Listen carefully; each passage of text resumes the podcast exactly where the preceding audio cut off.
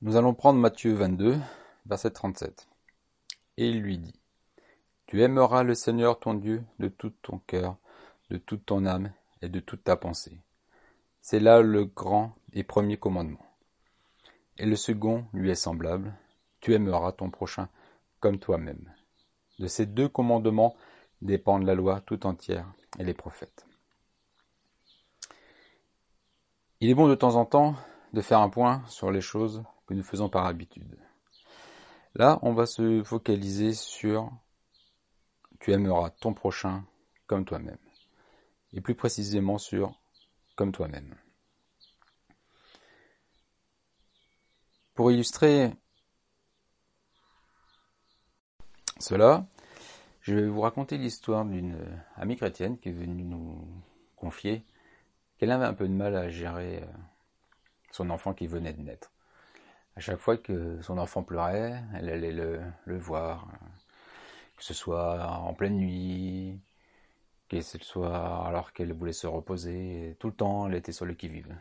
Elle avait à cœur d'être une bonne mère, mais son amour pour son enfant était tel qu'elle s'oubliait un peu. Et je lui avais conseillé ben, de faire attention à elle. Car si elle était épuisée, qui s'occuperait de son enfant? Évidemment, son mari était au travail, donc euh, c'était elle qui se sentait plus responsable. Mais si elle était épuisée, comment pourrait-elle faire pour aider son enfant? Elle a essayé, mais elle n'arrivait pas à gérer les, pleurs de son enfant. Et petit à petit, elle se trouvait épuisée, à tel point qu'elle a été hospitalisée. Donc, il est important, si on veut prendre soin des autres, de prendre soin de soi-même. Pour cela, il faut déjà avoir une bonne opinion de nous-mêmes. Des fois, nous nous dévalorisons, soit sur le plan physique, euh, psychique ou spirituel. On voit dans Genèse 1, verset 27, Et Dieu créa l'homme à son image. Il le créa à l'image de Dieu. Il les créa mâle et femelle. Et Dieu vit tout ce qu'il avait fait, et voici cela était très bon. Dans le psaume 139, verset 14, Je te loue de ce que je suis une créature si merveilleuse. Tes œuvres sont admirables, et mon âme le reconnaît bien. Donc déjà, on voit dans la parole, nous sommes une créature merveilleuse. Dieu nous voit comme cela. Mais nous, comment nous voyons-nous et comment nous gérons notre vie? Quelle relation avons-nous avec notre corps? Les médias et la publicité nous donnent une certaine image. Nous nous voyons peut-être trop grands, trop gros, trop maigres, beaux, laids, petits, grands. Prenons-nous soin de notre corps? Faisons des activités physiques? Avons-nous une alimentation équilibrée? Pas de prise de drogue? Par exemple l'alcool étant une drogue est-ce qu'on boit avec modération? Est-ce qu'on a un sommeil réparateur? Au niveau de la nourriture, est-ce qu'on peut manger de tout? Ou y a-t-il des choses que nous devons laisser de côté? Dans Marc 7, 18, il leur dit, Vous aussi, êtes-vous ainsi sans intelligence? N'entendez-vous pas que tout ce qui est de dehors entrant dans l'homme ne peut pas le souiller, parce que cela n'entre pas dans son cœur, mais dans son ventre, il s'en va dans le lieu secret purifiant toutes les viandes. Et il dit, ce qui sort de l'homme, c'est là ce qui souille l'homme. Car du dedans du cœur des hommes sortent les mauvaises pensées, les adultères, les fornications, les meurtres, les vols, la cupidité, les méchancetés, la fraude, l'impudicité, l'œil méchant, les injures, l'orgueil, la folie. Toutes ces choses sortent du dedans et souillent l'homme. Mais dans 1 Corinthiens 8, verset 4, la question est donc la suivante. Peut-on manger de la viande provenant de sacrifices offerts aux idoles? Nous savons bien qu'une idole ne représente rien de réel dans le monde et qu'il n'y a qu'un seul Dieu. Même s'il y a de prétendu Dieu au ciel et sur la terre, et en fait il y a beaucoup de dieux et de seigneurs, il n'en est pas moins vrai que pour nous il n'y a qu'un seul Dieu, le Père, qui a créé toutes choses et pour qui nous vivons. Il n'y a également qu'un seul Seigneur, Jésus-Christ, par qui toutes choses existent et par qui nous vivons. Mais nous, mais tous ne connaissent pas cette vérité. Certains ont été tellement habitués aux idoles que, maintenant encore, ils mangent la viande des sacrifices comme si elle appartenait à une idole. Leur conscience est faible et ils se sentent souillés par cette viande. Ce n'est pourtant pas un aliment qui nous rapprochera de Dieu. Nous ne perdrons rien si nous n'en mangeons pas, et nous ne gagnerons rien non plus si nous en mangeons. Cependant, prenez garde que la liberté avec laquelle vous agissez entraîne dans l'erreur ceux qui sont faibles dans la foi. Donc là, on voit la balance qu'il y a entre on peut tout manger et être une pierre d'achoppement pour notre prochain. L'important est de respecter la personne. Si vous êtes avec une personne végétarienne, végétalienne ou végane, ou des personnes qui s'abstiennent de l'alcool ou de tout autre aliment, vous pouvez, vous, pour ne pas être une pierre d'achoppement à cette personne, vous abstenir de manger de la viande si vous pensez pouvoir manger de la viande. Pourquoi être euh, une raison de chute pour notre frère ou notre sœur? Dans 1 Timothée 5, ne bois plus de l'eau seulement, mais use d'un peu de vin, à cause de ton estomac et de tes fréquentes indispositions. Donc là, on voit dans la parole que le vin peut être bu, et bien évidemment, avec modération. Peut-on prendre du plaisir à manger? Je connais une personne qui, elle, ne voulait trouver son plaisir qu'en Dieu. Et le fait de boire du café lui procurerait un certain plaisir. Donc elle mettait du sel dedans pour que ce soit pas un plaisir. Ah, je pense que l'équilibre n'est pas fait. Évidemment que le café ou quelque autre aliment ne doit pas être le premier dans notre existence. Le premier c'est Dieu. Mais de là mettre du sel dans ce café, je ne pense pas que ce soit ça que Dieu nous demande. On voit dans Exode 16, verset 31, Et la maison d'Israël appela le nom de cela manne. Elle était comme de la semence de coriandre blanche et avait le goût du gâteau au miel. Je pense que si Dieu ne voulait pas qu'on ait du plaisir à manger de la nourriture, il n'aurait pas fait une manne qui avait un goût de gâteau au miel. Et je suppose que le gâteau au miel devait être très bon. Dans Jean 2, verset 7, Jésus leur dit, Emplissez d'eau les vaisseaux. Donc les vaisseaux, c'était des, grandes jarres où il y avait de l'eau dedans. Et ils les emplirent jusqu'en haut. Il leur dit, Puisez maintenant et portez-en au maître d'hôtel. Ils lui en portèrent. Mais lorsque le maître d'hôtel eut goûté l'eau qui était devenue du vin, et qu'il ne savait point d'où celui-ci venait, mais les serviteurs qui avaient puisé l'eau le savaient. Le maître d'hôtel appelle l'époux et lui dit Tout homme sert le bon vin le premier, et puis le moindre, après qu'on en ait bien vu. Toi, tu as gardé le bon vin jusqu'à maintenant. Donc là, on voit que le vin était bon. Donc, les gens prenaient un certain plaisir à boire cette boisson. Au niveau de l'hygiène, dans l'Ancien Testament, nous voyons beaucoup d'instructions sur l'hygiène. À l'époque, les gens ne connaissaient pas toutes les raisons physiques de l'hygiène, mais ils obéissaient. Ils obéissaient à cette parole qui avait un impact direct sur l'activité humaine, sur les maladies. Donc, maintenant, nous, nous connaissons le pourquoi de ces commandements au niveau de l'hygiène avec les technologies. Mais à l'époque, ils obéissaient simplement. Et le fait d'obéir, une bénédiction en coulait. Donc nous, pareil, au niveau de la parole, il y a peut-être des passages que nous ne comprenons pas vraiment, quelles sont les conséquences que cela peut avoir? Mais comme Israël à l'époque, nous écoutons, nous obéissons et nous mettons en pratique.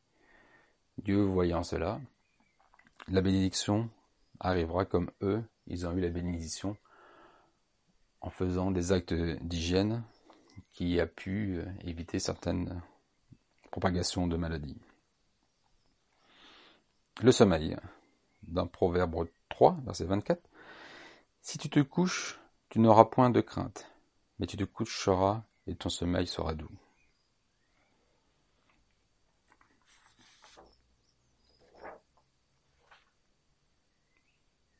Au niveau de l'apparence, dans 1 Samuel 16, mais l'Éternel lui dit, Ne te laisse pas impressionner par son apparence physique et sa taille imposante, car ce n'est pas lui que j'ai choisi. Je ne juge pas de la même manière que les hommes. L'homme ne voit ce qui frappe les yeux, mais moi, l'Éternel, je regarde au cœur. Alors quels sont les risques si nous ne faisons pas attention à notre corps? Ben, La maladie, par exemple, la fatigue. Quand on est fatigué, on est plus irritable. Et on peut voir aussi un surpoids si on ne fait pas attention à la nourriture. Pourquoi faire un point de temps en temps, par exemple, sur notre corps? Il y a une dizaine d'années, il m'est arrivé euh, d'avoir une cirrhose. Alors évidemment, ce n'est pas une cirrhose alcoolique, mais une cirrhose alimentaire.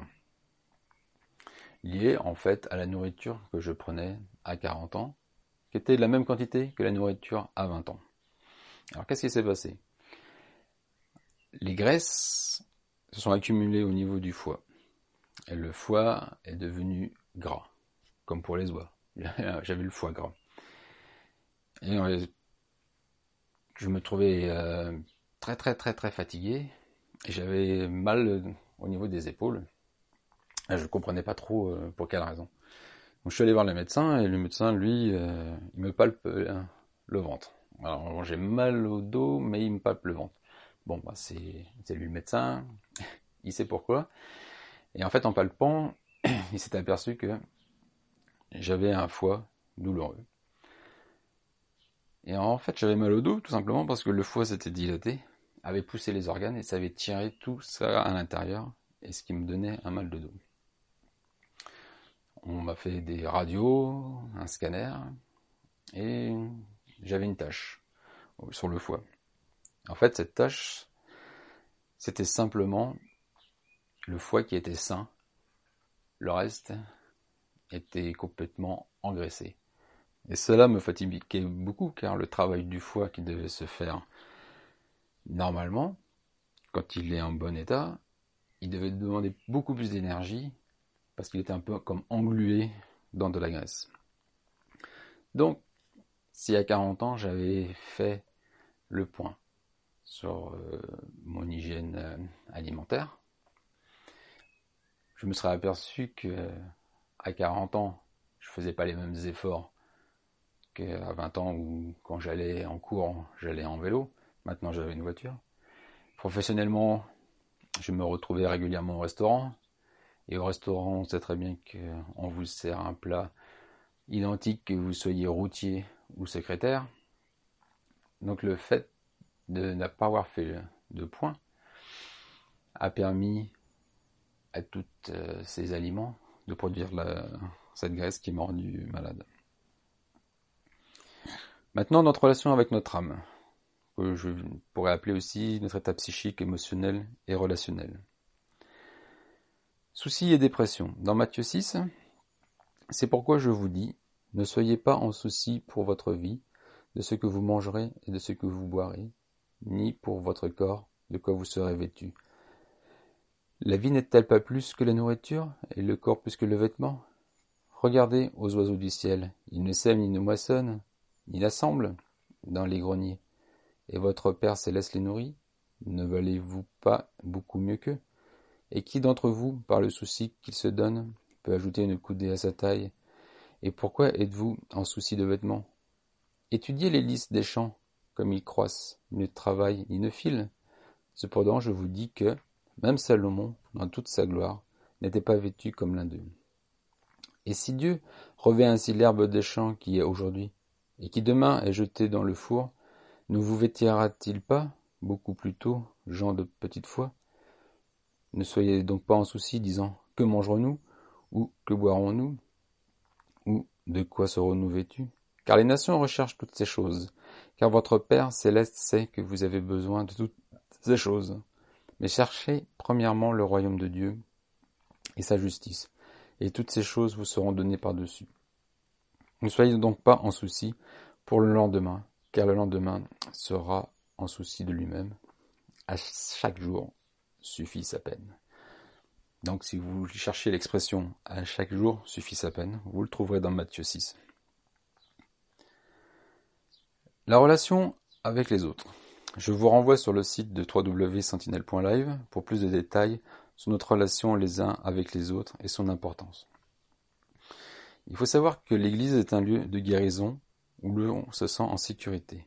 Vous êtes une bénédiction pour les autres et les autres sont une bénédiction pour vous. Dans 1 Corinthiens 13, verset 1, Si je parle dans des langues des hommes et des anges, mais que je n'ai pas l'amour, je suis comme un airain qui résonne ou comme une cymbale retentissante. Et si j'ai la prophétie et que je connais tous les mystères et toute connaissance, et que j'ai toute la foi de manière à transporter les montagnes, mais que je n'ai pas l'amour, je ne suis rien. Et quand je distribuerai en aliment tous mes biens, et que je livrerai mon corps afin que je fusse brûlé, mais que je n'ai pas d'amour, cela ne profite de rien. L'amour use de longanimité, il est plein de bonté, l'amour n'est pas envieux, l'amour ne se vante pas, il ne s'enfle pas d'orgueil, il n'agit pas avec inconvenance, il ne cherche pas son propre intérêt, il ne s'irrite pas, il n'impute pas le mal, il ne se réjouit pas de l'injustice, mais se réjouit de la vérité. Il supporte tout, croit tout, espère tout, endure tout. L'amour ne périt jamais. Quels sont les risques si nous ne faisons pas attention à l'état psychique ou émotionnel ou l'état de notre âme? On risque d'avoir des problèmes de dépression, de découragement et des problèmes relationnels avec notre frère, notre sœur ou les personnes qui nous entourent. Pour illustrer cela, je vais vous raconter une parenthèse de ma vie professionnelle où à un moment euh, j'ai vécu quelque chose d'assez, dire, bizarre où j'avais l'impression de vivre euh, en dehors de moi-même. C'est comme si je me voyais à la télé et que j'étais enfermé dans une bulle, une sorte de bulle de verre, et que je n'avais pas d'action sur moi. Alors c'est une sensation très très bizarre. Je ne comprenais pas trop pourquoi est-ce que je me voyais comme ça, comme si je me voyais à la télévision et ah, vous voyez, quand il y a quelque chose qui se passe à la télé, vous ne pouvez pas interagir avec euh, le film ou l'émission qui passe. Vous ne pouvez pas dire à un lecteur, euh, non, euh, fais plutôt ça. Et c'était ça. J'avais cette impression-là. J'avais l'impression que je me voyais vivre et que je n'étais pas vraiment aux commandes de, de ma vie. J'ai dit, Seigneur, et je comprends pas, là, c'est qu'est-ce qui se passe pour, pour avoir cette sorte de sensation? Et ça durait à peu près un an. Et à un moment donné, Dieu m'a mis sur le cœur qu'en fait c'était mon travail. Mon travail était passé numéro 1 dans ma vie. Et Dieu, sans doute numéro 2. En tout cas, pas numéro 1. Et donc je me doutais bien qu'il fallait que je change de travail. Mais bon, à l'époque, euh, ma femme n'avait pas un emploi très fixe. Donc le seul salaire régulier, c'était moi qui, l'amenais. Avec deux enfants, je me voyais mal dire à ma femme, bon ben voilà, euh, j'ai un problème avec mon travail, euh, il faut que je démissionne. Donc d'un côté, je savais qu'il fallait que je quitte mon travail, et de l'autre côté, je me voyais mal annoncer à ma femme un départ qui n'avait pas l'air très rationnel. Mais je savais qu'il fallait faire un choix. Et en fait, ce choix de Dieu l'a permis. Un jour, mon patron m'appelle, il me dit, euh, voilà, il faut que je te licencie. Alors là, j'ai fait, yes en moi-même, sans trop le montrer au, patron, parce que bon, quand même, il me licenciait, donc je voulais euh, essayer de partir avec euh, quelques avantages. Pas d'avantages financiers, mais de pouvoir partir tranquillement. Et c'est de lui-même qui me dit, ben voilà, tu prends ton temps. Dès que tu trouves un travail, ben tu, pourras partir.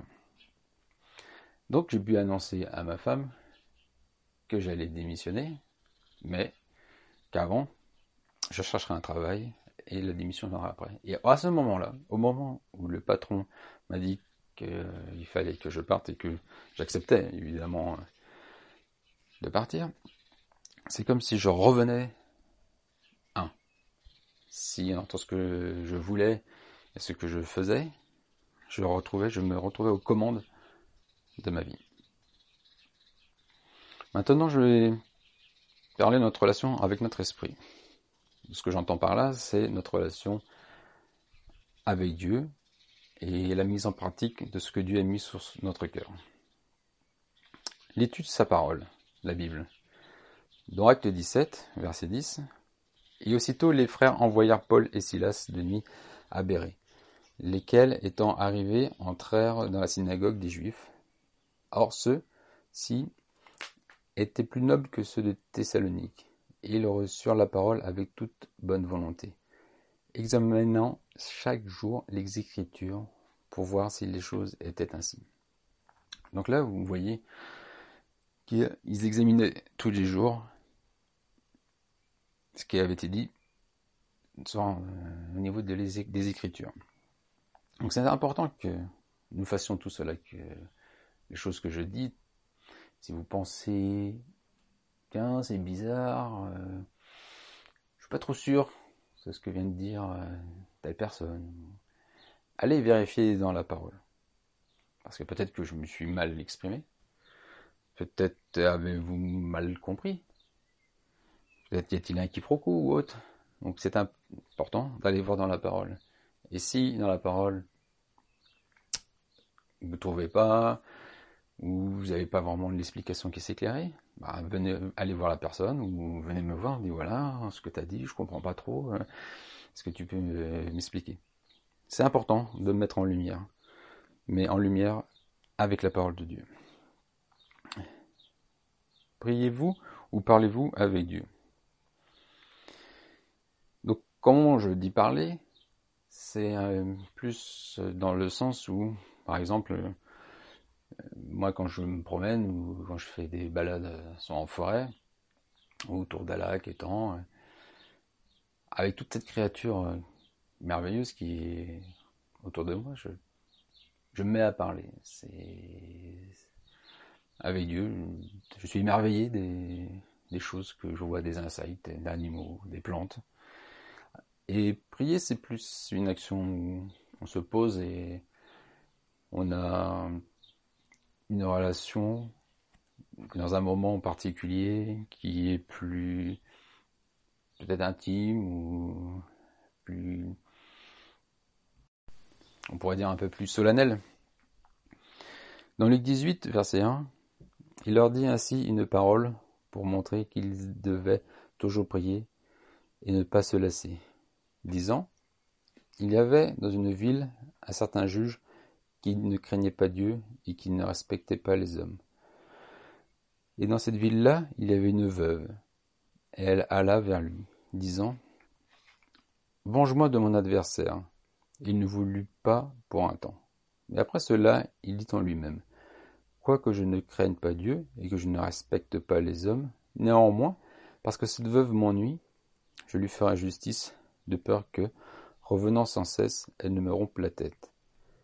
Et le Seigneur dit, Écoutez ce que dit le juge inique. Et Dieu ne ferait-il point justice à ses élus, qui crient à lui jour et nuit, et ils usent de patience avant d'intervenir pour eux Au niveau spirituel, il faut faire aussi attention à la séduction. Dans 1 Corinthiens 15, ne soyez pas séduits, les mauvaises compagnies corrompent les mauvaises mœurs. Et là, il faut faire attention car il y a des mauvaises compagnies qui sont flagrantes. Ça se voit du premier coup d'œil. D'autres sont plus subtils. Vous pouvez vous retrouver parmi d'autres euh, frères et sœurs dans d'autres assemblées ou des gens qui euh, annoncent telle ou telle chose, euh, des nouveaux ventes de, doctrine, par exemple, sous couvert de la parole de Dieu ou autre, peuvent être des mauvaises compagnies. Et donc c'est important si des choses vous tiquent, on pourrait dire. Soit ça vous tique parce que c'est Dieu qui vous parle, et donc là c'est bon. Soit ça vous tique, mais dans le sens où ça correspond pas au Dieu de la parole, au Dieu de la Bible, ce qui est marqué dedans. Je, sens un truc qui est bizarre. Donc, comme j'ai dit tout à l'heure, vérifiez dans la parole.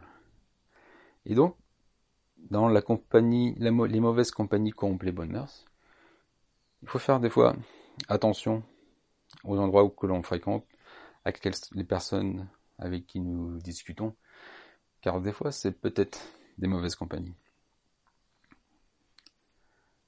Faire confiance. Dans Proverbe 29, verset 25, la crainte que vous avez des hommes tend un piège sous vos pas, mais l'Éternel protège celui qui se confie en lui. Les communions les uns avec les autres, dans Acte 2, verset 42. Dès lors, ils s'attachaient à écouter assidûment l'enseignement des apôtres, à vivre en communion les uns avec les autres, à rompre le pain et à prier ensemble. Il y a aussi le temps de prier et de dormir. Dans Matthieu 26, verset 41, Veillez et priez, afin que vous n'entriez pas en tentation. L'esprit est prompt, mais la chair est faible. Il s'en alla de nouveau une seconde fois, et il pria, disant, Mon Père, s'il n'est pas possible que ceci passe loin de moi, sans que je le boive, que ta volonté soit faite. Et, étant venu, il les trouva à nouveau dormants, car leurs yeux étaient appesantis. Et, les laissant, il s'en alla de nouveau, et pria une troisième fois, disant les mêmes paroles. Alors il vient vers les disciples et leur dit Dormez dorénavant et reposez-vous. Voici l'heure s'est approchée et le Fils de l'homme s'est livré entre les mains des pécheurs. Donc là, nous voyons la prière, l'importance de prendre le temps de prier. Et on voit à la fin du verset, quand Jésus revient, dormez dorénavant et reposez-vous.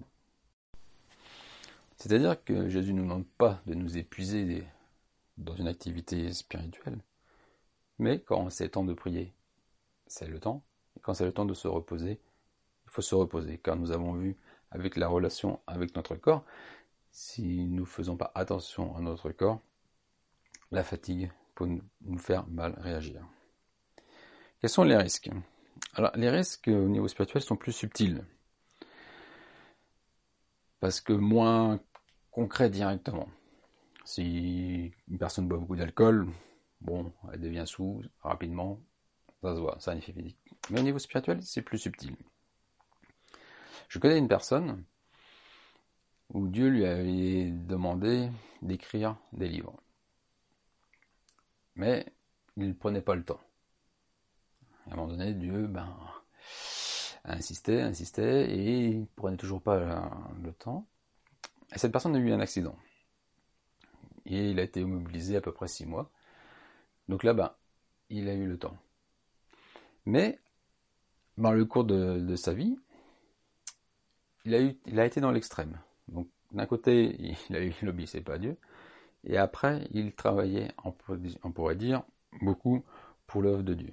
Il, écrivait des livres, allait dans des émissions de radio, des émissions de télévision. Mais c'était devenu une priorité, on pourrait dire. Son ministère était bien rempli. Mais tellement ou trop qu'il faisait, n'a plus fait attention à sa vie de famille. Et ce qui s'en suivit, c'est un divorce. Avec sa femme, ils se sont séparés. Donc on, a vu là l'extrême. Il n'écoute pas Dieu. Dieu l'arrête pour qu'il puisse se mettre à l'œuvre. Mais après, c'est pareil.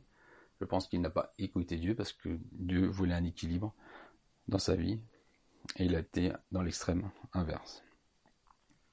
Il peut y avoir aussi une dévalorisation spirituelle. C'était une expérience personnelle où pendant des années, je me suis vu spirituellement plus petit, plus bas, ou peut-être pas mature, ou je sais pas. En fait, à mes yeux, je me dévalorisais. Je pensais que ben, d'autres personnes étaient plus compétentes ou plus spirituelles. Mais le problème, c'est que comme je me dévalorisais, je ne faisais pas ce que Dieu aurait voulu que je fasse. Et le problème de ne pas faire ce que Dieu te demande, parce qu'en fait il t'a équipé pour faire cela, d'autres personnes vont le faire. Mais ils vont le faire mal, ou moins bien. Tout simplement parce qu'ils n'ont pas été équipés. Mais comme toi, tu n'as pas été à ta place, quelqu'un a bien dû faire ce travail à ta place. Donc, c'est important que tu saches vraiment ce que tu vaux aux yeux de Dieu et que tu obéisses. Ne te dévalorise pas. Et peut-être que aussi la dévalorisation m'arrangeait.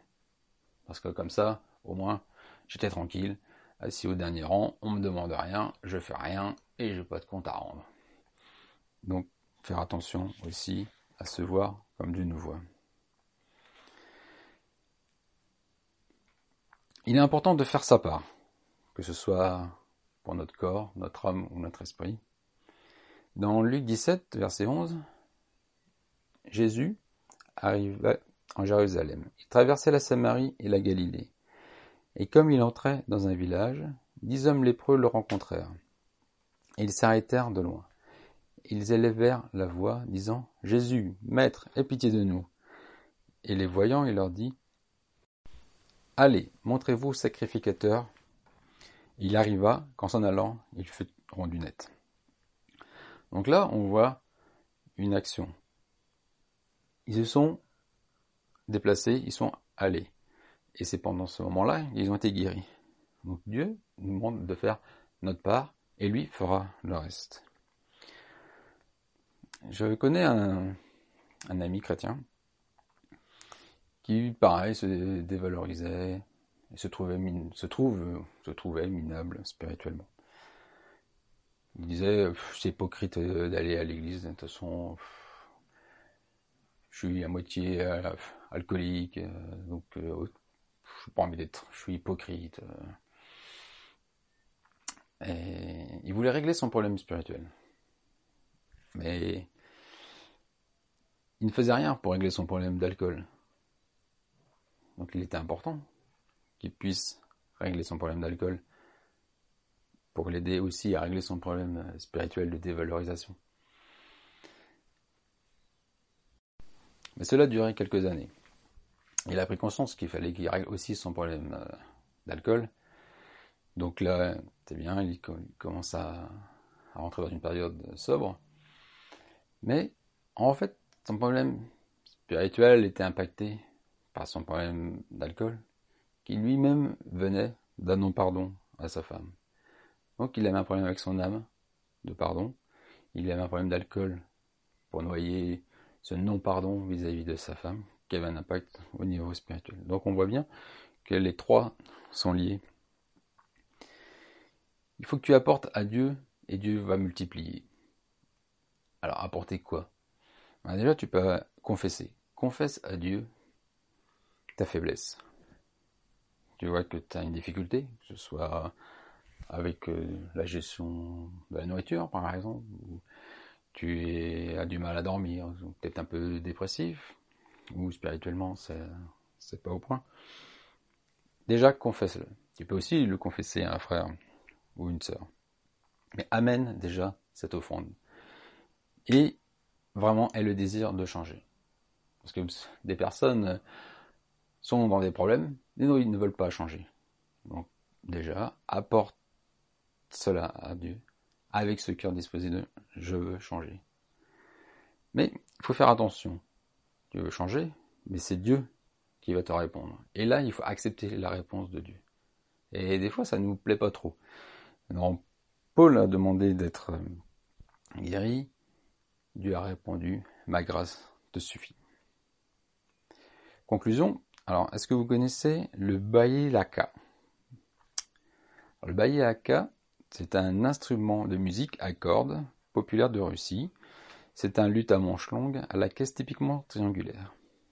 Et en fait, c'est un instrument avec trois cordes. Donc c'est une des trois n'est pas bien accordée, soit trop tendue, soit pas assez tendue. Quand vous jouez de cet instrument, ça va sonner faux. Eh ben notre, notre vie c'est pareil. Si un de ces trois aspects de notre vie n'est pas bien réglé, n'est pas bien accordé, ça va sonner faux. Que ce soit notre vie spirituelle est trop tendue ou notre vie matérielle qui est trop détendue. Quand on va vouloir produire un son harmonieux, il ne sera pas. Il faut que les trois soient bien accordés. Dans Proverbe 3, Mon fils, n'oublie pas mon enseignement et que ton cœur garde mes commandements, car ils t'ajouteront un prolongement de jours et des années de vie et la paix. Amen.